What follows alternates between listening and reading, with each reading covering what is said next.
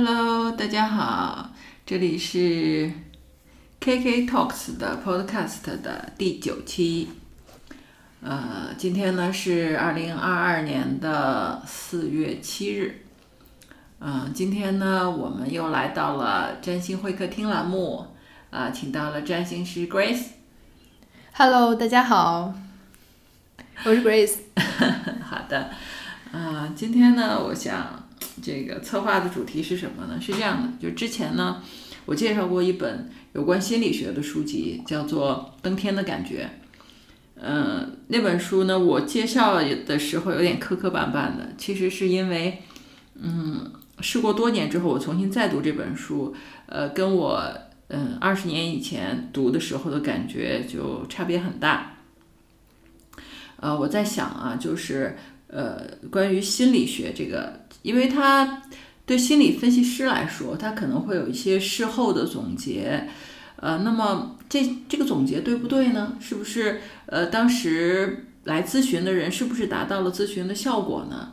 其实，嗯，我当时二十年以前看这本书的时候，我会觉得，呃，这本书特别对啊，也特别的好写的，嗯，可是当我现在年纪渐长，然后我再回去看的时候，我现在会觉得说，也许当事人的想法是不一定像书里想的一样，呃，但是却没有办法确证啊。我就想起来，这个想要做一期，嗯，什么节目呢？就是想说，想把这个，嗯，这本书里面的案例和占星师来讨论一下。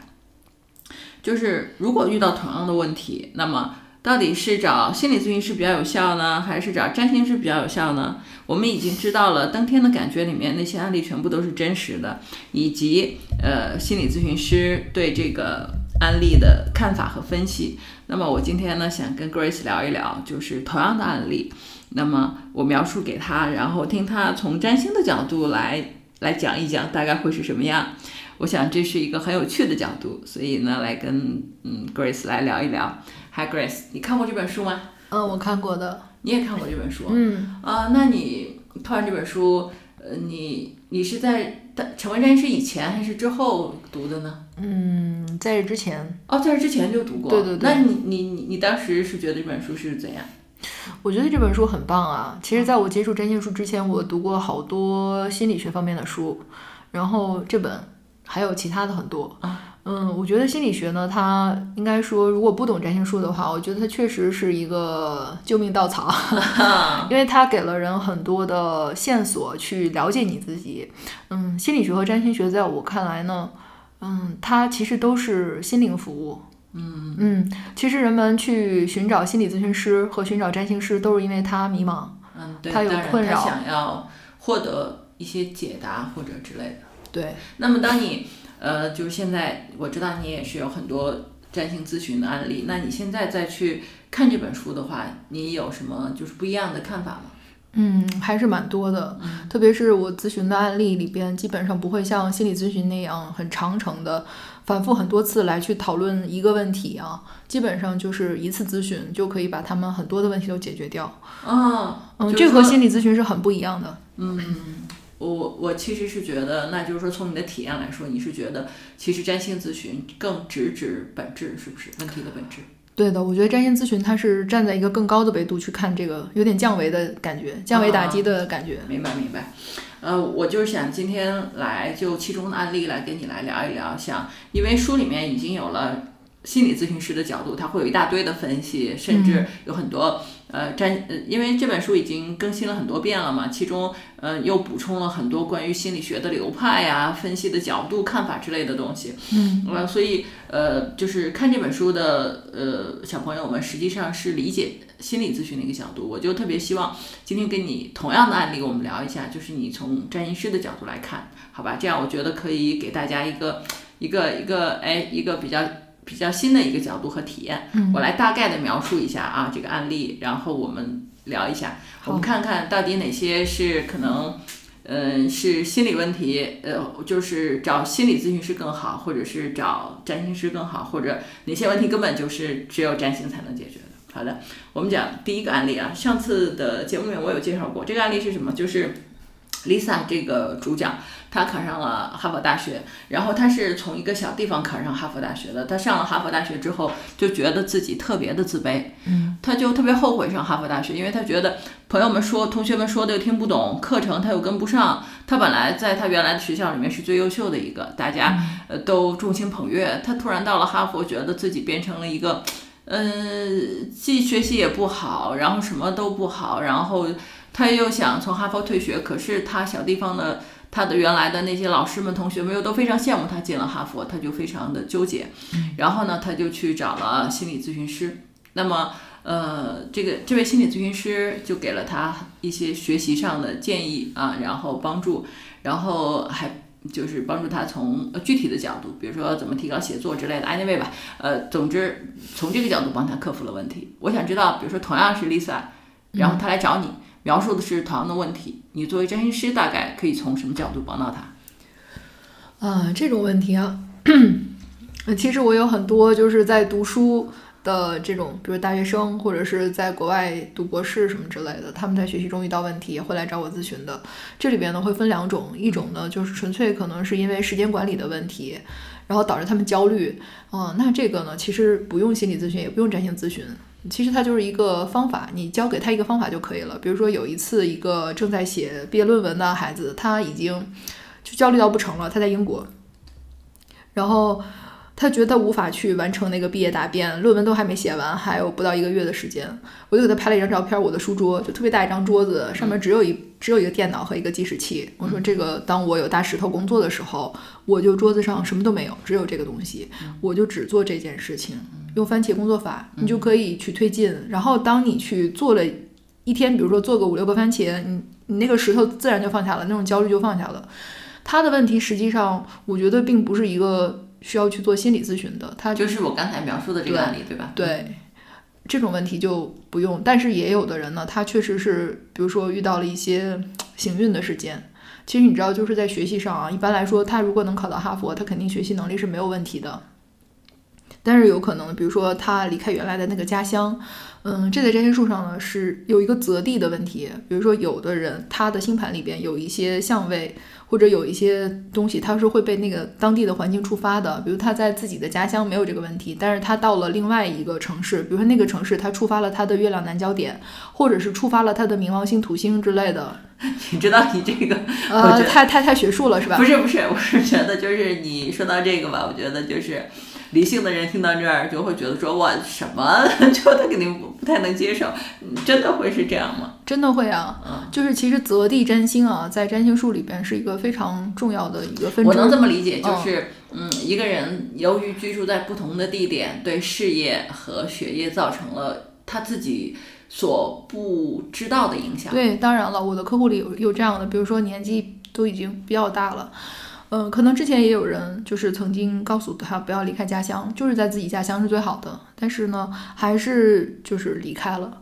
但是那个星盘里面看到他离开了那个家乡以后，他会遇到各种各样的困难，而且可能是比较糟糕的事情。这些事情也确实发生了。我明白，嗯，但是这个好像，哦，明白，就是说一个人所居住的地点，或者是呃居住的城市，居住的城市实际上。就是和他的运势之间是有一些是有影响的，对的。因为你看啊，我们每个人的星盘其实是一个独立自我，我们可以说我们要做自己或怎样，对吧？但是我们其实还都是受我们所在的那个环境的影响的。最简单的说，你周围那人，你的家庭，原生家庭。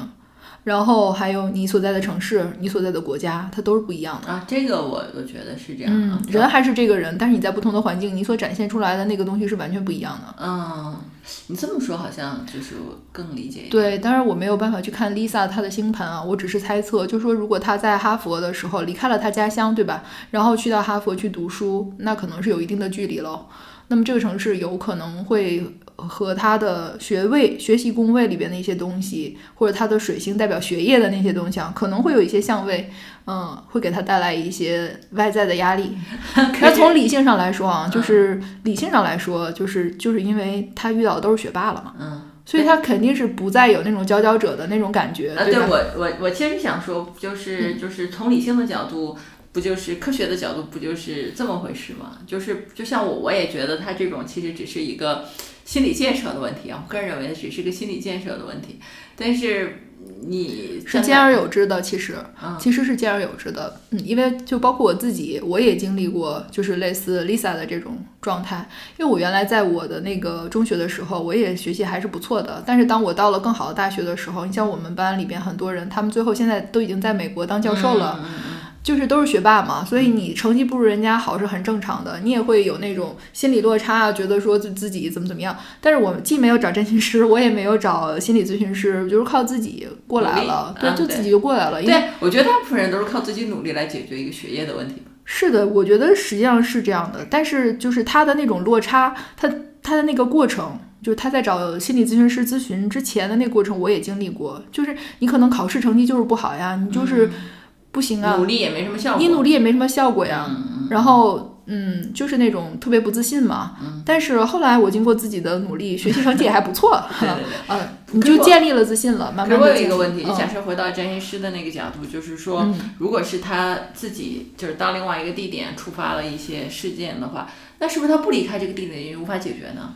那这个不就很麻烦了吗？对呀。啊，确实是这样的。如果说他真的是，比如说本命盘和那个城市，它有一些不好的相位的话，可能他留在那儿，他还会发生其他不好的事情。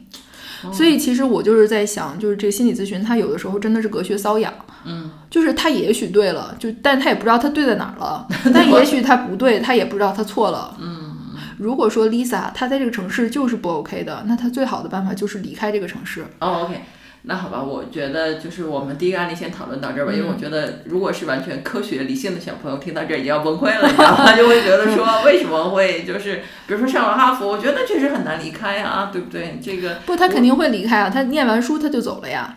他首先得得念完好吗？呃，那没关系的，就是念完书还是可以念的，就是接受这个设定就好了。其实有的时候我跟你讲，占星术呢，它不是一个科学理性的东西，但是它可能是更更本质的东西。嗯，这个我是这个我是对他自己是会知道的，就是每个来咨询的人他自己会知道的。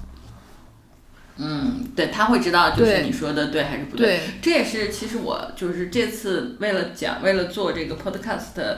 然后重新读这本书里面所升起的疑问，这个在我呃以前看这本书的时候并没有，就是我觉得我对我对我对心理咨询就是产生了一个疑问，是在于说，呃，咨询师认为自己的咨询都是成功的，但问题在于如果不成功，他也不知道。对他不知道，因为好多就是咨询过十年心理咨询师没有解决问题的人大有人在，他们来找到我一次就搞定了，我也觉得很神奇啊！就为什么占星术它能够。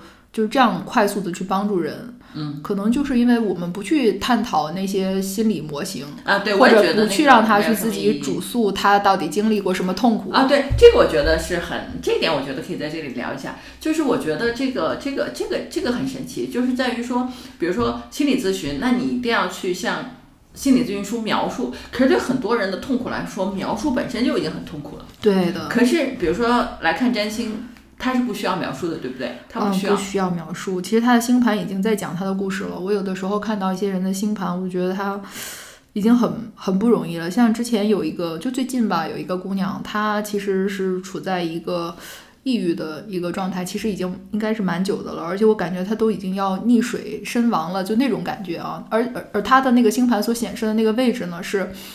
他自己是这样痛苦，但是周围的人都不知道他已经无法觉察到这，无法觉察，大家还觉得他很好，就是那种。然后他找到我的时候，应该是在自救吧，就是他在求生那样子。然后我看他的星盘的时候，哎，我就特别的理解他，我也觉得他很不容易。然后我就微信上给了他一个抱抱。然后他马上他就知道我我懂他了，然后我们后来的沟通里边，我就在给他讲他现在遇到的这种状况，然后以及大概什么时候他这个运势会过去。其实很快就快快过去了，但是他这几年确实是在过去的两三年他很痛苦，嗯。嗯，但是就这个就是瞬间的就让他感觉到被懂得了，被懂得了，嗯，这个不用他去讲什么东西，星盘里写的很清楚，我觉得这个很厉害，对，这个很厉害。好的，我们继续啊。就刚才我们讲了 Lisa 是吧？这个我上次也讲过这第二个案例，我们继续讲第二个案例。这个第二个案例呢，也是 Monica 她来找这个心理咨询师是吧？她也说她想转学，他说他就是不适应啊，他说他大学就是反正在哈佛是不也不开心。嗯，然后呢，这个心理咨询师就觉得跟 Lisa 一样嘛，对不对？就给他一大堆学习方案什么的。他他就他 Monica 来问咨询师，他要不要转学？嗯，那咨询师说你这有什么可转的，对不对？Lisa 不是有成功案例了吗？就给他讲是吧？你要学习这个这那的。嗯，然后他就发现他不来咨询了。然后呢，到后来经过一番探查，就会发现其实 Monica 的问题就是并不在于学习能力的问题，她是因为她有双胞胎姐姐。他们俩，嗯，在他这个呃高中的时候，因为他们俩双胞胎一模一样，他姐姐替他去，有一天他不舒服，他姐替他去约会去了，结果回来路上发生了车祸，他姐姐瘫痪了，嗯，他因此有非常非常深的内疚，所以他在他又考上了哈佛，而他姐姐相当于是因为瘫痪这个事情，对不对？他肯定没有机会嘛，所以他肯定有非常大的愧疚，所以想就是通过转学这种方式来来。当然，当心理咨询师咨询到这里的时候，后来就让他和他姐姐打电话，然后无论如何，呃，她们姐妹俩达成了和解啊，然后这个事情就解决了。那我想知道，如果莫妮卡她来找占星师的话，占星师能够怎么帮到她？OK，嗯，有可能她的本命星盘上面在。兄弟姐妹的那个宫位里边是会有一些主题的，我确实也遇到过这样。就比如说兄弟两个人，因为哥哥的突然去世，然后弟弟就突然一夜长大，就要承担起家庭的责任。就其实他也只是一个十几岁的孩子而已。嗯，这一点是在，就是我想说，就是那这个是在哥哥和弟弟星盘里面都会表示出主题吗？如果发生这样的事件的话？嗯，是会在弟弟的星盘里面表现出来。嗯，因为我没有看哥哥的盘，哥哥已经去世了。嗯，我看的是弟弟的盘。嗯，然后他的那个盘里面有一个哥哥去世的主题，而且就是就是在某一年。嗯嗯，然后这个对他来说是一个非常大的改变。他其实以前是一个混玩傻闹的这么一个人。嗯，就是差不多就是那种家里的小恶霸。嗯嗯，然后哥哥也很宠他。但是哥哥因为突然的就去世了，嗯，然后他就变了一个人，嗯嗯，你一夜之间长大，一夜之间长大，而且后来他承担起了家庭的责任。嗯，这个人我是观察了他二十多年吧。那他的星盘里面是有这样的显示，是有这样的显示的。嗯，也就是说，如果莫妮卡来找你的话，可能就是说来找占星师的话，可能他的星盘里就提示有这样的主题。对的。他可能就是在他的，比如说兄弟姐妹的这个宫位里边有。其实这个东西呢，它虽然是出生星盘，就是出生的时候就展示出来了，但是它真正发生这件事情是要看运势的，就是运势是那个触发点，就它不是时时刻刻的会被触发的，不是这样的。像这种比较大的这种转变，一般来说可能和土星、火星、天王星或者是冥王星这种比较有有这种。业力性的这种星体哈，或者伤害性的这种星体和这些是有关的。那么它的触发呢，常常是在某一个行运事件中触发到的。那么这种你知道，就是其实心理学在很多方面是非常棒的。我并不是说心理学不好啊，嗯，比如说那种应激性的那种心理的创伤，创伤对创伤心理的那种疗愈等等啊，它都是当你的就是每个人的生活中发生那种创伤性的事件的时候。嗯，其实都是会他对他产生很大的转变的。这个东西如果他不能够去把它表达出来，他就会埋在心里边，对自己造成很大的影响。所以，其实如果别人来找到我来咨询的话呢，我可能去会会和他们去谈，就是他星盘里边的某些困难。也就是说，我能这么理解吗？就是莫妮卡来，假设来找占星师说我要转学，莫占星师看到他的盘就会知道说你你的就是你想转学这个事情的主题是。跟学业没有关系的，是能够做这样，因为你看，就是这里面心理咨询师走了一大堆的弯路，是吧？这个弯路不管是取决于他之前成功的案例，还是基于自己艰辛求学的经历，他都走了一大堆的弯路。我的问题就在于，如果莫妮卡不告诉他，就是相当于心理咨询师永远不知道真相。对的，对的，会的。你知道，就是那些让我们做出一些就是反反常的决定的，嗯哼，嗯，常常是就是。生命中某些卡点，嗯，当然，我的意思是，比如 莫妮卡找占星师，他也不说，他也因为这肯定很难，我觉得痛苦很难描述，对不对？他肯定很难说。对，那占星师是能够知道吗？呃，我一般来会是是这样的，会看就是和他学业相关的，是不是有困难，因为他本身他是要转学嘛，这是跟学业相关的一个东西。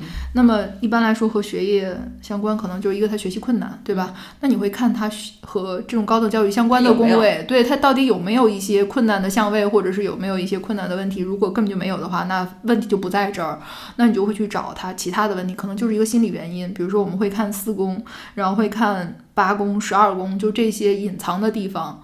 还有呢，如果说这些地方也没有什么太多的问题的话，那可能就是和他的家人是有关的，嗯，或者他的朋友，就这些，你总能去。理解他，而且其实我觉得占星它是一种很直觉的东西。就这个人他找你的时候，你已经知道你大概已经知道他是什么问题了。就是有的时候我会有这种直觉，就他可能不用说，但是我会告诉他。比如说前段时间有一位先生，嗯，他是因为就是婚姻的问题啊来咨询，他想看看他太太的盘，他想更好的去和他太太沟通。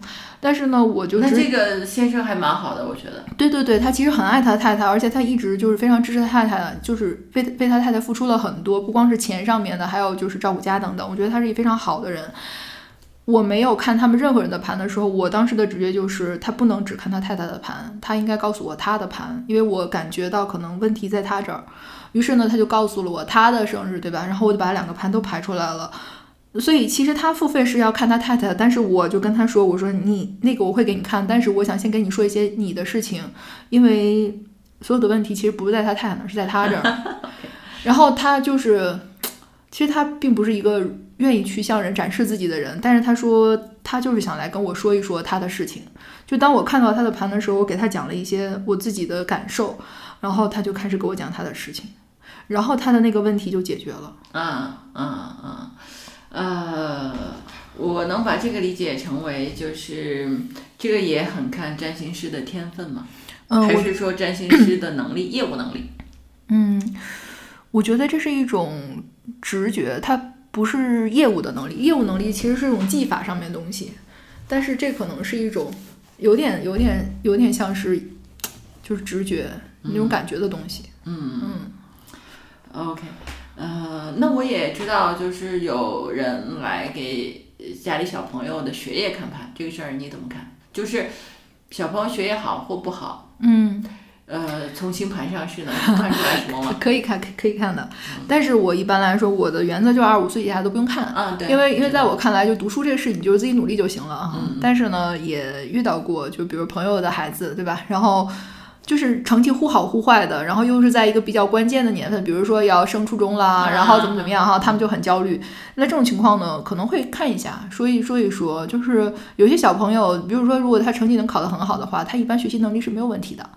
他就是心态的问题，或者是说他可能技巧的问题。那这个时候你就会看一下他的那个星盘里面和初等教育相关的和高等教育相关的，对吧？其实爸妈担心就是怕以后考不上大学，对不对？其实如果说小孩儿，尤其小男孩儿，他年轻的时候、小的时候学习没有那么突出，对吧？不代表他未来不好。你就看一下这个星盘里边，如果他高等教育很好的话，你基本上是不用担心的。也就是说，实际上我可以这么理解嘛，就是说。嗯，小朋友的，嗯，就是从星盘上就可以看出来一个人未来读书的潜质。哎呦，太可以看了！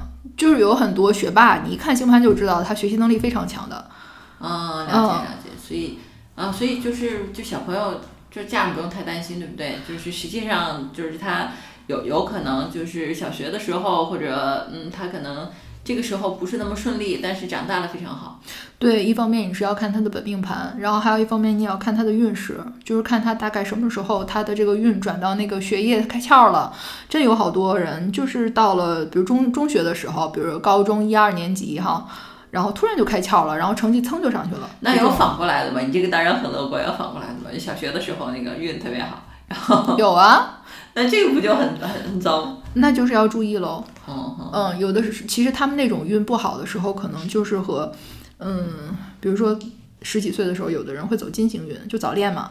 啊就是那个心思不在学习上了，很容易受到情情感的这种影响啊。这种时候，那就是说小时候早不早恋能看出来的。可以啊。啊，对，可以，可以，可以的。就是，呃，他早恋的倾向有多大？然后他是不是能被触发？如果他。本身又有那个早恋的那个运，对吧？然后因为有有些人他那个金星运啊，就是和爱情相关的，他是走得早，十岁到十八岁走这个运，那不正好是小学和中学就上大学之前的这段吗？对吧？那如果说刚好他那金星被触发了，那他就遇到了喜欢的人啊，他有可能会因此而分神啊。但是也有处理的好的，两个人一块儿考清华的也有啊，对吧？你就看这个，好好好。家长朋友们，听到这个就可以就可以知道小朋友到底会不会早恋是跟星盘有关系。星盘可以就是给出一些指示啊，但是如果他有这个有这种本命盘里有这个配置，但是他那个运一直没走到那儿，那他就是可能就没有触发，呃，没有去恋爱，就没有早恋的困扰，嗯，那就没事了。好的，好的，好的。我们刚才讲了两个学业的案例啊，挺有意思的。我们在我在我在挑这本书里面的一个案例啊，来从另外一个角度来看一看。这个角度，这个也挺有意思的。这个是什么呢？他是一个美籍华人佳慧，他是干嘛呢？就是他是遇到职业选择的问题。嗯。他想做一个作家，他他正在哈佛，也是的，因为他这个心理咨询师不是在哈佛当心理咨询师嘛，所有的案例都是哈佛的。然后他想未来当作家，他爸就想让他考。考律师，嗯嗯，然后呢，他就因为这个来找心理咨询师。当然，呃，心理咨询师最后给他的建议也还不错吧，就是就是结果是蛮好的，就是让他去跟他父亲沟通，是吧？去相当于达到一个折中的一个道路吧，就是让他就是先去做一些这个这个关于写作的事情，是吧？那么我想知道，像这种这种就是就是这里面其实有两个问题，第一个是他自己的问题，就是呃我。比如说，呃，天分或者是想要去写作，想当一个作家，但是家里想让他去学习法律，这是一个矛盾，对吧？那他有一个职业选择的问题。对。第二个还有一个就是如何和家人沟通达成一致的问题。那这两个呢，就是在书里面呢，就是解决都还不错。那我想知道，如果是来找占星师的话，占星师会怎么样来看待这两个问题？嗯，通常一个人他特别想去做的事情啊，就是他心中非常热爱的事情，他迟迟早早会走这条路的。就即使他先当了律师，他后边也可能，比如在三四十岁或者更大一些年纪，他还会去写作的。嗯，这个只是迟早的问题。那么遇到这种问题呢，实际上就是。嗯，就是年轻人嘛，如何去和父母妥协呗？如果他的学费都是爸妈掏的，那他还是要先听会儿话嘛，先把这个律师考下来，嗯，然后多挣点钱，他财务自由了，他想干嘛干嘛，对吧？这是一个就是常规的引导，他跟占星没有关系。那如果他是来找占星师来看呢，肯定是要看一下他天赋在哪儿了。如果说他心里的这个热爱啊，就是他的天赋所在。而且呢，会看到他这个天赋在什么时候会运势，运势什么时候才起？你告诉他，大概比如说三十岁到四十岁之间，你的这个运势会来，那个时候你再去从事这个事情，你会更容易。所以他就心里有一个心里有个数。就不要在这一时，就是读这么几年书，你非得去争这个有什么意义呢？对吧？你就像他说的这个故事，其实就和我特别喜欢那个巴西的那个作家保罗·克埃略如出一辙。他爸爸妈妈也是让他去当律师，因为他爸爸是个律师。但是他就想当作家，比较极端是把他送精神病院去了？他爸妈把他送精神病院，还给他送了三次。哦，太过分了！太过分了，对不对？他在精神病院里边，而且那时候还不是说现在这种精神病院，他那个管理是非常的变态的那种，就是很伤害人的。但是他最后还是成为了一个心灵作家，他写了很多特别美好的故事。嗯，就是那本，呃，呃，对我第一个问题是他后来去当律师了吗？没有，他三次精神病院出来直接当作家了吗？嗯，sorry，我不太记得了，但是好像他就是出来了以后，对他没有没有去当律师，他出来了以后，我记得好像他是去做了嬉皮士，嗯，然后他爸妈后来就不管他了，他去做了嬉皮士，他去做了搞艺术的事情，好像还去唱歌什么之类，搞乐队，反正就过了很多年，特别的像罗永浩啊，就是因为他。他哥调皮捣蛋，所以就显得他无论做什么都很正常。所以当他当了嬉皮师之后，他爸妈觉得当作家还蛮正常。对，其实他当时就比如保罗·克莱略，他年轻的时候，就巴西的那个政治环境啊，是不太支持就是当作家的。就这好像就跟咱们现在不务正业一样啊。明白。嗯，他爸爸给他选的那个职业呢，应该来说也是不错的，也是为孩子好的，但是是不了解这个孩子的天分所在的。所以你看，他被送到精神病院三次以后，他出来以后，他的叛逆也是非常强的。他相当于是去选了一条堕落的路，嗯哼也有过一些比较危险的这种生活，嗯，但是最后他还是又找到了他心中的那个理想，他最后又去写故事了。嗯那你遇到过就是这个人特别想做的事情，并不是他的天分吗？如果是，我觉得当然事情就简单了。你遇到过，就是他不适合这种有吗？你是说在占星咨询里边是吗？对，占星咨询里有这样的案例吗？就是他，比如说，他就觉得他想喜欢一个事儿，结果你就看看他星盘，他就是不适合。嗯，有的，哇，这种还真有啊。对，有的，有的。其实人并不是就是非常了解自己，有的时候人可能就是因为叛逆，而且特别是就是他特别想做的那个事情啊，其实对他来说可能是一件容易的事情。就是你看，有些就是像我们月亮南焦点的那个星座里边啊，那些事情其实就是他非常容易去做的事情，但是那个事情给他带不来一些成就感，也不能说是他，就是他可以去做，但是那个事情他做做做做，他就很无趣，他很没有意思，也就是说这么理解吧，就是说，适合他。也就是说，在星盘里面，实际上是可以看到一个人擅长做什么职业，并且做什么事情能给他带来成就感的。对的，有的时候甚至都跟职业没有关系。有的人他可能就是来找你看星盘，他就是想知道他擅长做什么职业，然后他好在这里边去啊，对啊，又赚到钱，又能有成就感，但是他其实他那方向跟这个一点关系都没有。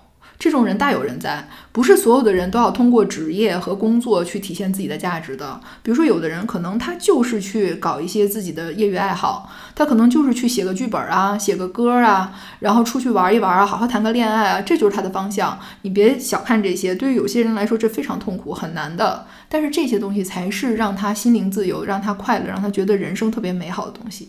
也就是说，看星盘实际上是看到星盘的这种指引，对不对？就是嗯你的人生，那就是说星盘的给的方案是说你怎么样过一个快乐的人生吗？嗯，不一定是快乐的，但肯定是更能够让他感觉到幸福，对更容易让他感觉到幸福的，更更更符合他的。因为有些人啊，就是看盘是分两种的，一种呢他是非常有自主性的，他自己对自己是很有把握的那种人。那么他来呢看盘，主要是他想去确认一下他自己想要做的这件事情，或者他想找的那个方向适不适合他。啊，是不是他的方向？这这种人挺多的，我跟你讲，就包括可能在国外读了好几年博士，回来又进了体制工作，最后他又辞职出去创业了，最后创了一个方向，就是他的方向，嗯，而且就是很符合他星盘的设置。这种人他就是自己找到了自己的方向，他来确认一下，这种是有的。嗯，还有的人呢，可能就是那种，嗯，他迷茫，他迷茫，因为他所就是别人让他做的事情，父母让他做的事情，或者他已经学了很多年。投入了很多沉没成本的事情，其实是不符合他内心的需求的。他越做越无聊，越做越觉得没有意义。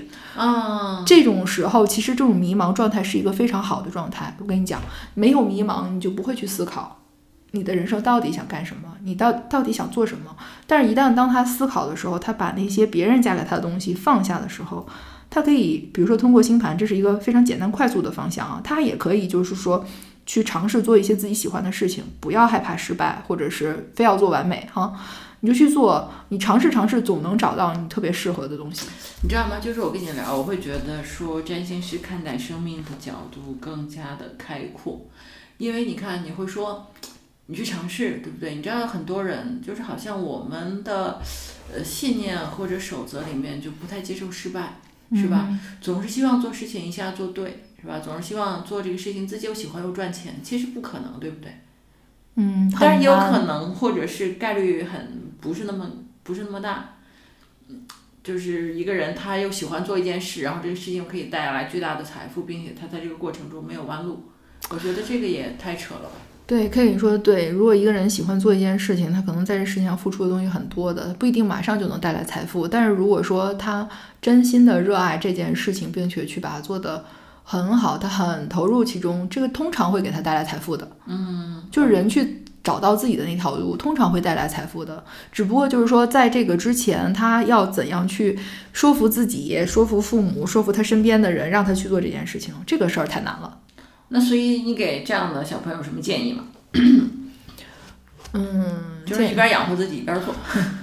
就是如果你经济上面还不独立的话，那你只能是退而求其次，先把你能做的事情做了。比如父母给你指了一条路，对吧？你也可以先去完成学业，然后找个工作养家糊口，先把自己养活好了，对吧？然后再去用呃你赚来的钱去发展你想做的事情。哎，其实我觉得你这个挺好的，就我觉得就是年轻人很多的挣扎其实是没有必要。就是如果你人生有一个理想，你不一定一开始就实现它，对吧？对呀，你终归会走到那条路上去的。对呀，你想啊，我就突然脑子里就是蹦出来毛不易了，你知道他是个护士，还有那个柳岩，她也是个护士，对吧？他们现在都在演艺圈里边混，也做得不错，对不对？那他当时他们都是护士呀。他们也是读了那个护校和大学，对吧？毛不易是大学的，然后去从事了这个工作，又从那工作里出来。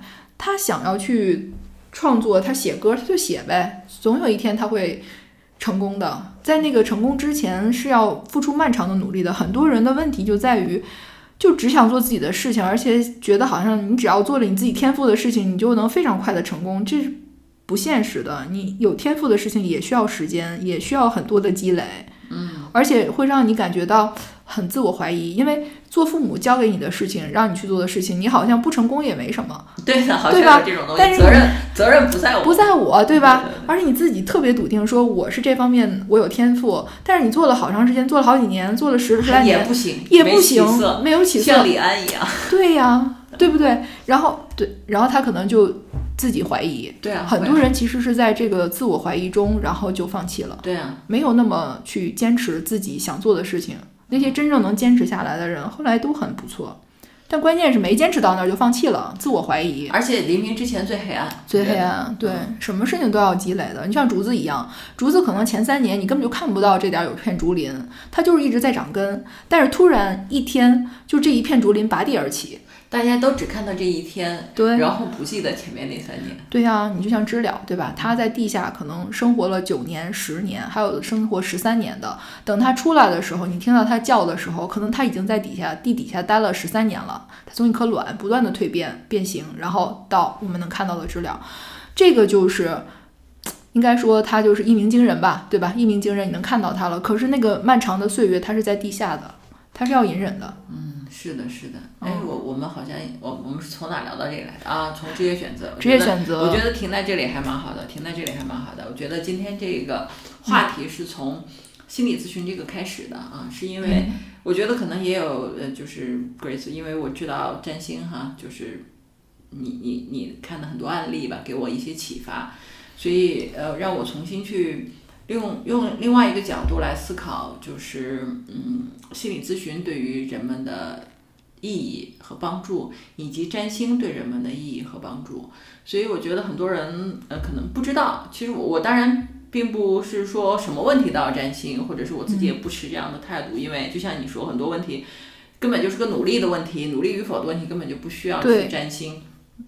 但是我是想说，那么占星其实也是一个手段。占星也是一个你人生遇到呃迷茫困境的时候的一个手段，而且就我所知道的，你看到的案例里面，我知道有很多人就是呃可能咨询的时间又短，然后就很快速的得到了一个，有的人是解脱，嗯，有的人是啊迷迷茫一下子就获得了某些新的启发，啊，还有很更多的人是在这个过程中。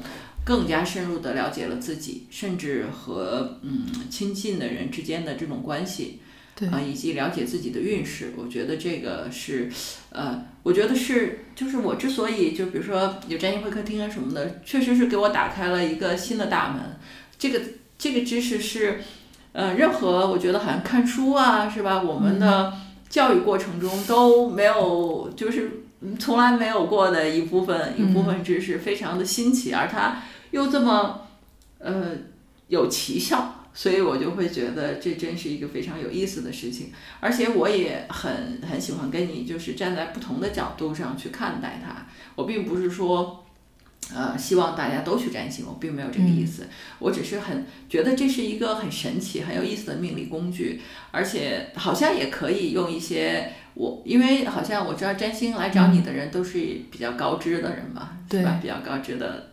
海外留学的之类的，我觉得大家对这套体系好像还比较的接受度更高一些，比起我们说八字、紫微斗数啊这种这种电视剧里的这种东西来说，好像它的在感觉好像更亲切一些。也许是我们多年西方呃教育的一个结果吧。啊，所以我呃就觉得在这过程中去讨论这些东西非常有意思。那么今天我们也。从占星的角度去探讨了几个书里面的几个案例。我是觉得说这几个案例，希望给大家一些启发，帮助大家更好的去理解，就是什么情况下你可能根本就既不用心理咨询，也不用占星。嗯，什么情况下你可能心理，就像你说应激性的或者是创伤性的心理这种可能，嗯，心理咨询会有一些更好的方法。对。那么关于人生的迷茫、天分或者说是运势，是吧？或者是自己遇到了无法无法解脱的东西，是吧？又无法言说的这种东西，可能命理是一个也可以也可以帮助你的一个工具。我觉得这个我觉得是很有意思的事情。所以这就是我们今天占星会客厅的内容。谢谢 Grace，谢谢 KK。OK，好的。那么我们今天的节目就结束啦，我们下周见吧。呃，希望你在小宇宙或者是苹果播客平台，如果收听到这期节目的话呢，可以点一个五星好评啊，然后也非常期待你的留言啊，我会回复你的。嗯，那么我们下周见啦，拜拜。